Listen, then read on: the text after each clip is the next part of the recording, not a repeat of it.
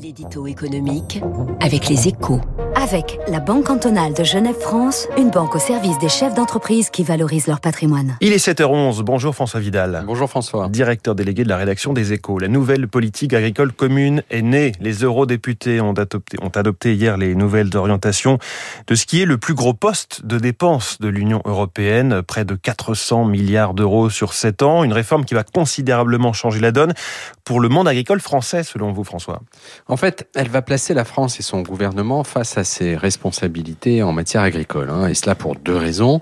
D'abord parce que le nouveau dispositif donne la main à chaque État membre pour répartir les subventions européennes. Paris va donc pouvoir faire du sur-mesure pour aider ses agriculteurs.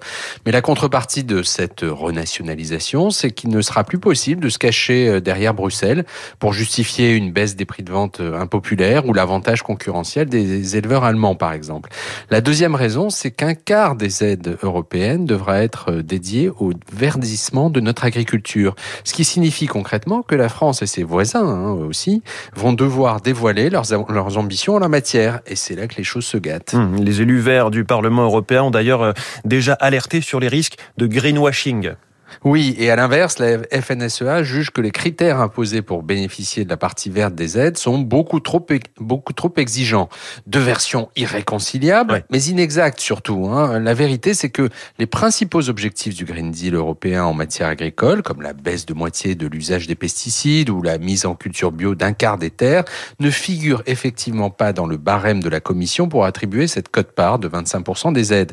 Mais cette absence n'est que temporaire, car une fois que les États membres auront inscrit les objectifs du Green Deal dans leur loi nationale. Ils devront les faire respecter sur leur territoire.